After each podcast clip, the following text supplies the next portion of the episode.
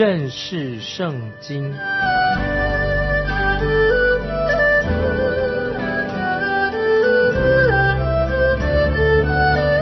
认识上帝的话，把上帝的话带到全世界。本节目是由认识圣经机构和环球广播电台联合制作，欢迎收听。亲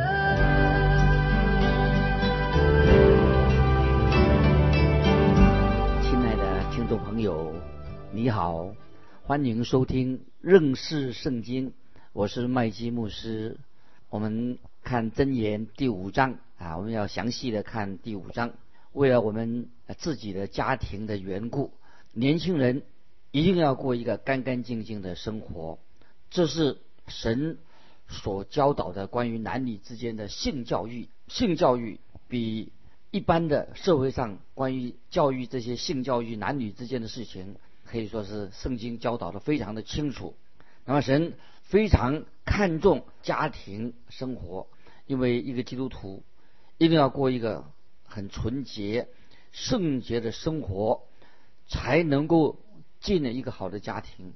今天家庭问题很多，出了问题的，问题哪里来来的？就是家庭，因为家庭出了问题，就是因为他自己没有一个很洁净的行为，所以从这些自己不干净、不洁净的行为所滋生出来的问题。现在我们来看箴言第五章，圣洁啊，一个基督徒的圣洁。箴言第五章一二两节，我儿要留心我智慧的话语，侧耳听我聪明的言辞，为要使你谨守谋略，嘴唇保存知识。这两节经文再一次提到称呼年轻人做我儿。那么说到智慧，正在招呼年轻人要进到他的智慧里面，要让年轻人进到。智慧学校里面学习智慧，在箴言第四章已经提醒我们，千万不可以与恶人同伙，不能跟他们同流合污。第五章特别提到，绝对年轻人不可以啊接近外女。外女是什么？就是圣经以前所说的外邦女子，是从以色列人中的外来外来的女子，就是说到一些肮脏的、不干净的妓女。神很清楚的禁止以色列女子成为卖淫的做妓女。根据摩西的律法，妓女要被石头打死。可是后来以色列人他们远离了神，离神越来越远了，所以他们的生活就很败坏、很堕落。有些以色列的女子，她们也成了妓女。在箴言第二章第十七节说。他离弃幼年的配偶，忘了神的盟约，所以既然在这种情况之下，那么这些女子就成了外女，变成陌生人了，因为他们变成妓女的，因为是从他们跟神的关系来看，所以他们就成为外女的。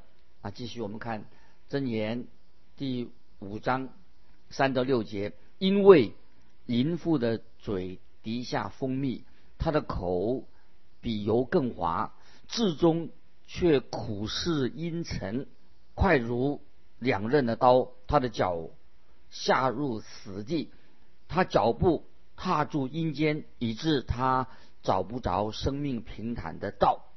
他的路变迁不定，自己还不知道啊！真悲哀啊！这是所谓的妓女、外女啊，外女有恶名昭彰的这些帮派分子，听懂吗？你知道吗？这些。他们若染了那些性病、梅毒，这种会让人变成一个麻痹性的痴呆，一种重病，甚至精神又失常的啊！听众朋友，这些梅毒啊，这些病啊是非常严重的。说到这些年轻人，他们得到梅毒啊、痴呆症，他们在死之前，他们会像一个像白痴一样。曾经有一位监狱里面的官员，他告诉我说。这个人啊，都讲到这个痴呆的啊，痴呆、梅毒犯了梅毒重症的人。他说，这个人毁了好多女孩子，那么他自己也因此为他所做的邪恶的事情，他付上代价。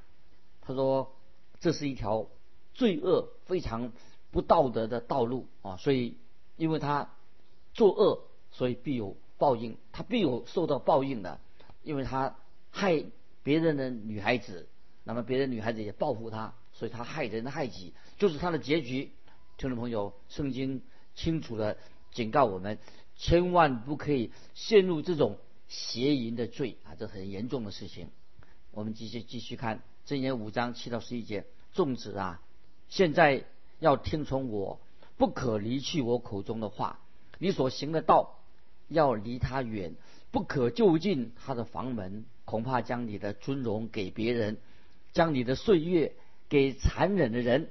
恐怕外人满得你的力量，听众朋友，这几节经文特别警告啊，今天的基督徒警告年轻人，让我们看见性病这些梅毒的病，它的下场是非常非常悲哀的。说到当他自己的皮肉跟身体销毁的时候，他所剩下的就痛苦悲伤，这是非常严重。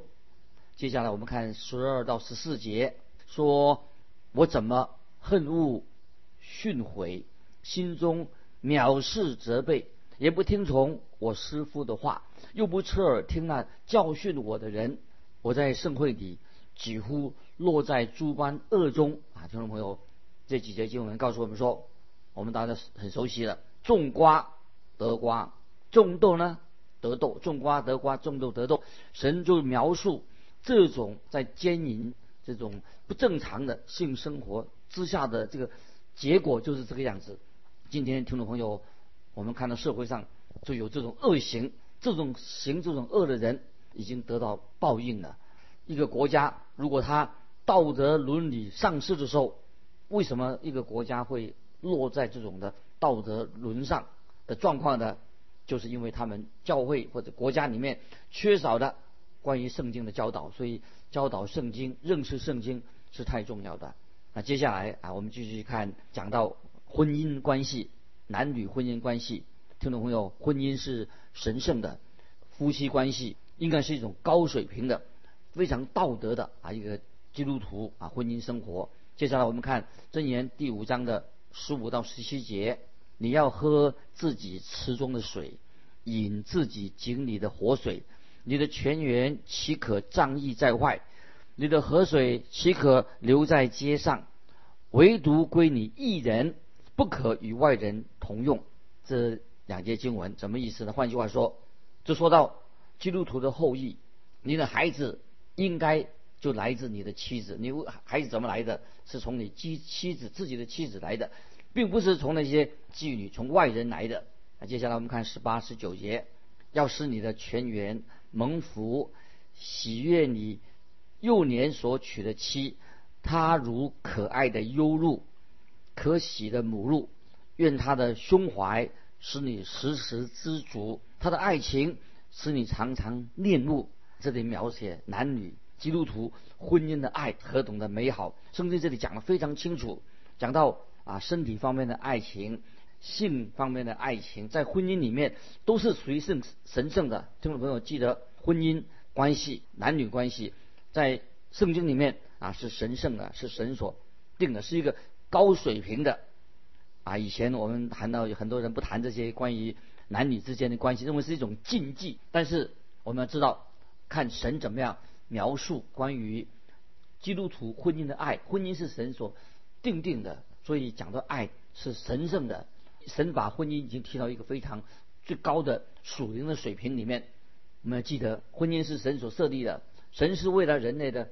为了祝福人类，为了人类的好处，神的就设立了婚姻。可是今天由于人的堕落败坏，已经破坏了神所设立的婚姻制度。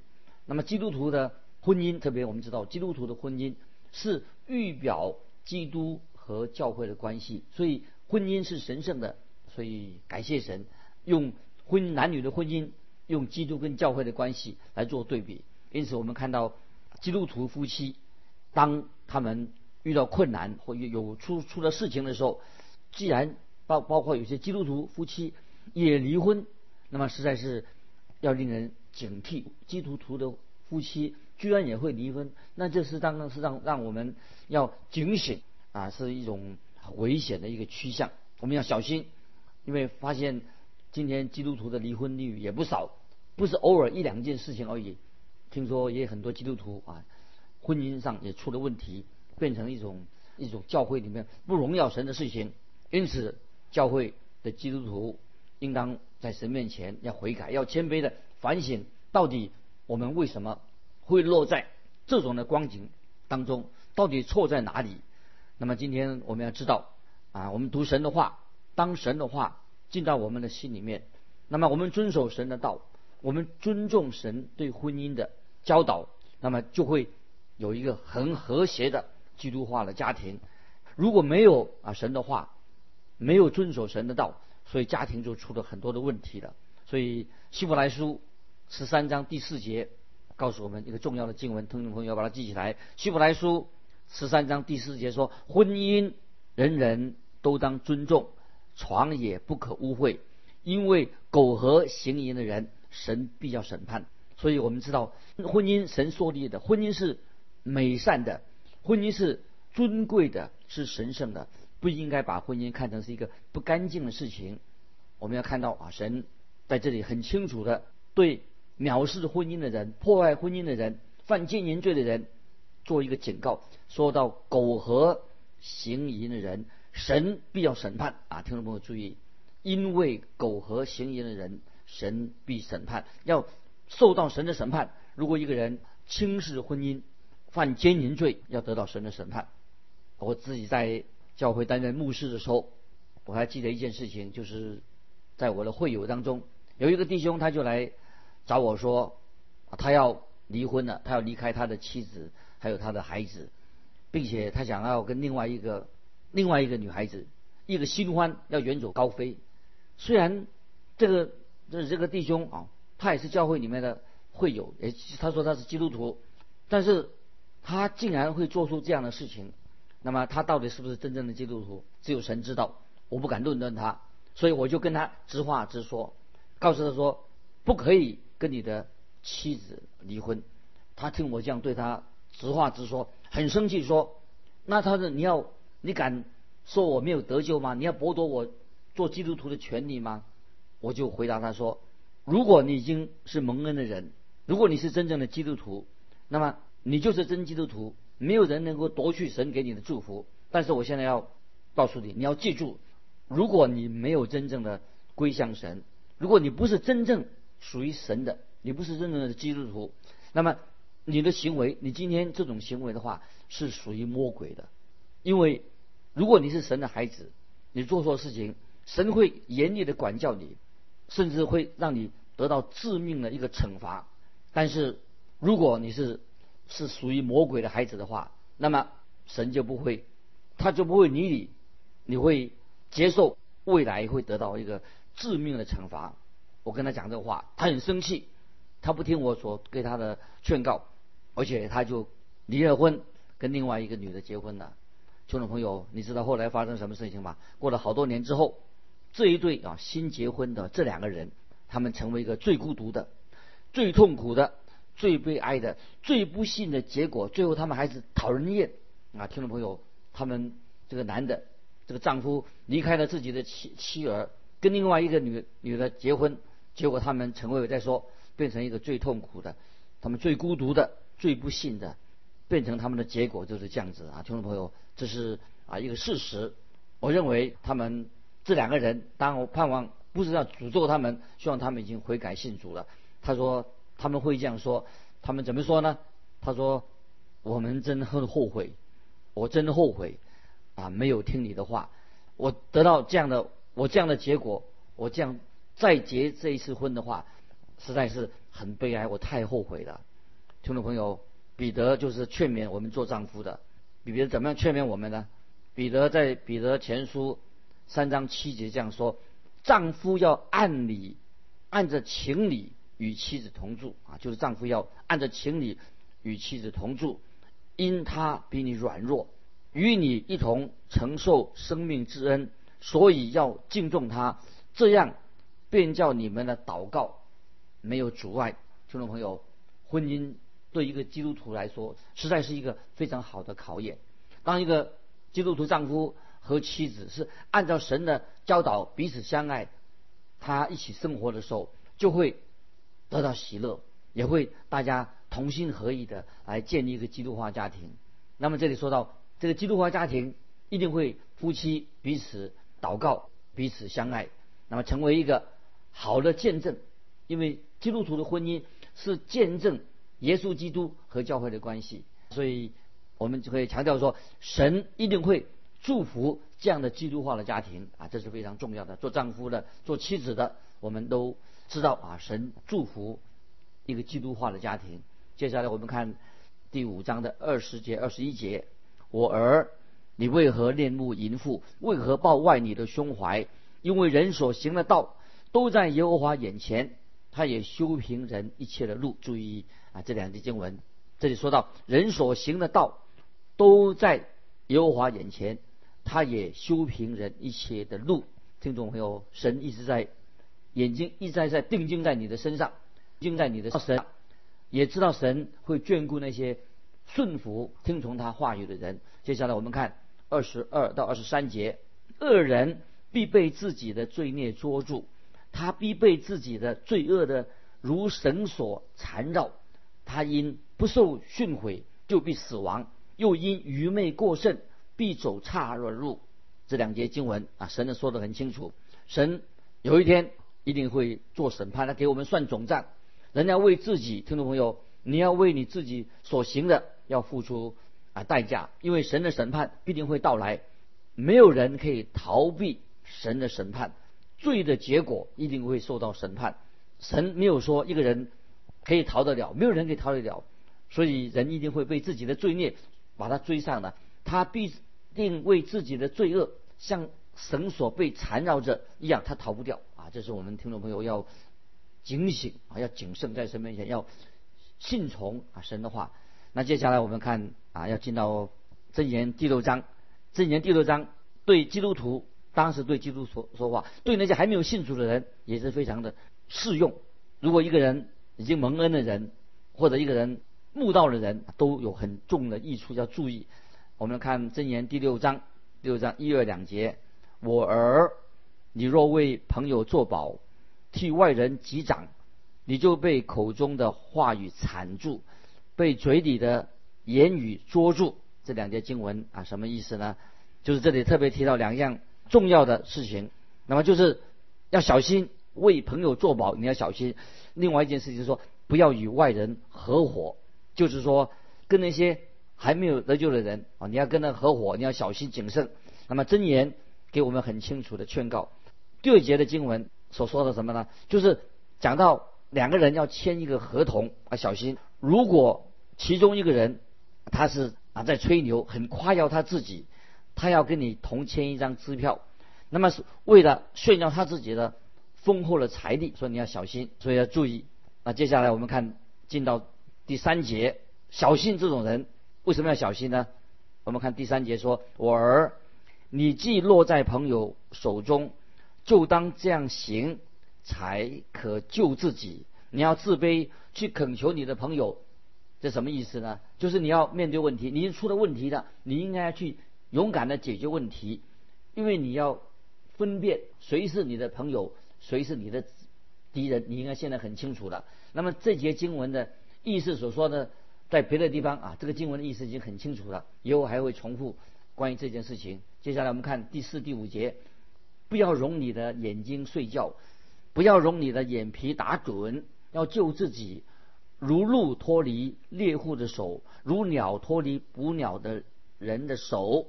听众朋友，知道基督徒已经不要再迷糊了，事情已经发生了，赶快去解决问题，那就处理事情。如果你替别人作保，那很明显的。你已经就像鸟一样被网罗困住了，那么这是特别是对我们基督徒啊做了一个警告。接下来讲到商场上啊，做生意的人在商场上要怎么办？我们要小心，在商场上要谨言慎行。这里我们可以从叫人从蚂蚁的身上学一个重要的功课啊，听众朋友注意，我们基督徒可以从蚂蚁身上啊学到一些属灵的功课。我们看六到八节，懒惰人呐。你去查看蚂蚁的动作，就可得智慧。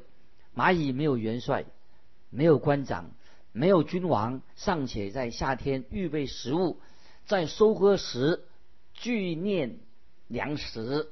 啊，听众朋友，这两两节经文啊，六七八三节经文，蚂蚁听众朋友可以变成我们的好的老师，他也告诉我们一些属灵的真理。那其中一之一就是什么？要我们做一个勤勉的人啊，要勤勉，要很努力啊，勤勉的人不可以懒惰。那么这是我们基督徒可以向小蚂蚁学习的啊一个地方。我们看小蚂蚁很忙碌的在做工，这是他生命当中一个重要的事情。为冬天要准备食物，蚂蚁它关心的未来，它知道未雨绸缪啊，先要预备，知道下雨天没有下雨天没有来的时候，应该好好做工。那今天我们基督徒啊，常常犯的一个罪，什么罪呢？就是懒惰啊，很很多不可以做一个懒惰的基督徒。我曾经在基督教机构里面服侍啊，我也看到有些啊，有些不是每一个人，有些的服侍的童工也是很懒惰啊，他。并不是一个很认真做事，是一个懒惰的基督徒啊！听众朋友，不晓得你扪心自问的时候啊，你在空闲的时候啊，你你是不是个懒惰的人？你怎么样使用你的时间？你有用你空闲的时间花时间去读圣经吗？你好好的去研究啊，研读神的话吗？听众听众朋友，千万不能够做一个懒惰的基督徒，因为懒惰的人实在是一个咒诅啊！听众朋友注意。曾经有一个年轻人来找我说：“哎，他说牧师，我说什么事啊？他说我觉得我现在我的服饰好像已经告一个段落了。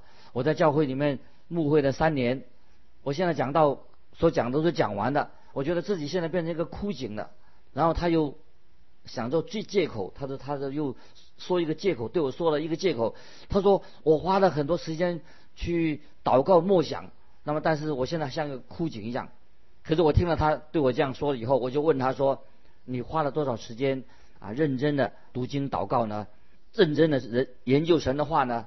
那么我猜他猜想他大概是很少读圣经，因为这个人我认识他，他很喜欢啊跑到外面去，喜欢做一些推广的工作，常常外出参加许多的会议。其实他该做的他没有做，他没有尽到一个做传道同工的一个职分啊，这是。很重要的事情，所以我就很诚恳的对他说：“我说你必须要改变你的生活的方式，不然的话，你其实就不应该在教会里面担任传道的工作，因为你连在主日讲道的时候，你都没有好好预备你的信息，对不对？那么你没有好好预备信息，你怎么会敢在讲台上讲道呢？啊，这是一个很不荣耀的神的事情。我认为你应当好好的去读神的话，亲爱的听众朋友。”蚂蚁都可以做我们的老师，也可以做这位呃年轻传道人的一个好的榜样。我们继续看第六节，懒惰人呐，你去查看蚂蚁的动作，就可得智慧。接下来我们看九到十一节，懒惰人呐，你要睡到几时呢？你何时睡醒呢？再睡片时，打盹片时，抱着手躺卧片时，你的贫穷就必如强盗速来。你的缺乏仿佛拿兵器的人来到，听众朋友，我们看这几节啊经文啊，接下来这里提到注意是谈到关于恶人啊，这个恶人就是他属于魔鬼的啊。我们看十二十三节，无赖的恶徒行动就用乖僻的口，用眼传神，用脚示意，用词点化啊。听众朋友，你注意好，恶人他做每一件事情的时候啊，他有一个象征。他的每一个动作，他说的话都是有恶意的，不容易看得出来。他说的话也是很不干净的，所以基督徒要小心啊，千万我们不能够啊这样子。这个恶人他说话不诚实，他是口是心非的，他模棱两可，有时我们看不出来。圣听众朋友，神不喜欢啊这种恶人。那接下来我们看这个恶人他是什么样子的？接接下来我们看十四十五节，心中乖僻。常设恶谋，布散纷争，所以灾难必忽然临到他身上，他必顷刻败坏，无法可治。啊，这里说到这个乖僻，乖僻就是他讲到是这个是一个非常败坏的人啊，他会这个坏人他会布散纷争，会传闲话。那表面上看起来他好像是一个啊神的儿女，可是他言行是不一致的，他只是虚有其表。听众朋友，不能做一个虚有其表的基督徒。我曾经有一位很好的牧师，他对我很大的帮助，他是很忠心的，很忠心，对我一生有很大的影响。他常常提醒我一件事情，他说：“麦基牧师，你要做一个诚实的人，你要说话要干干净净的。”感谢神，他我从来没有听过这位劝勉我的人，他说过一些不干净的话，所以我听了他的话，受用无穷。听众朋友，今天我们很需要这样的人，说话要干干净净的。那么今天，听众朋友，我们都要在神面前做一个好的反省。加拉太书告诉我们说，很清楚，在加拉太书六章七八两节啊，听众朋友注意，说了神是轻慢不得的，不要自欺。神是轻慢不得的啊！圣经说的很清楚，人种的是什么，收的也是什么。顺着情欲撒种的，必从情欲收败坏；顺着圣灵撒种的，必从圣灵收永生。亲爱的听众朋友，巴不得我们知道，我们的神是轻慢不得的。神要我们今天每一位听众朋友要过一个圣洁的生活，因为神是圣洁的，所以我们要知道，你我正在服侍一位。圣洁的神，所以今天从真言书第五章六章里面，我们又学到许多属灵的功课。求神祝福我们听众朋友，不单单我们学习明白神的话，我们要求神给我们力量，圣灵在我们心里动工，让我们成为一个干干净净的人来荣耀神。我们今天就分享到这里，愿神祝福你，我们下次再见。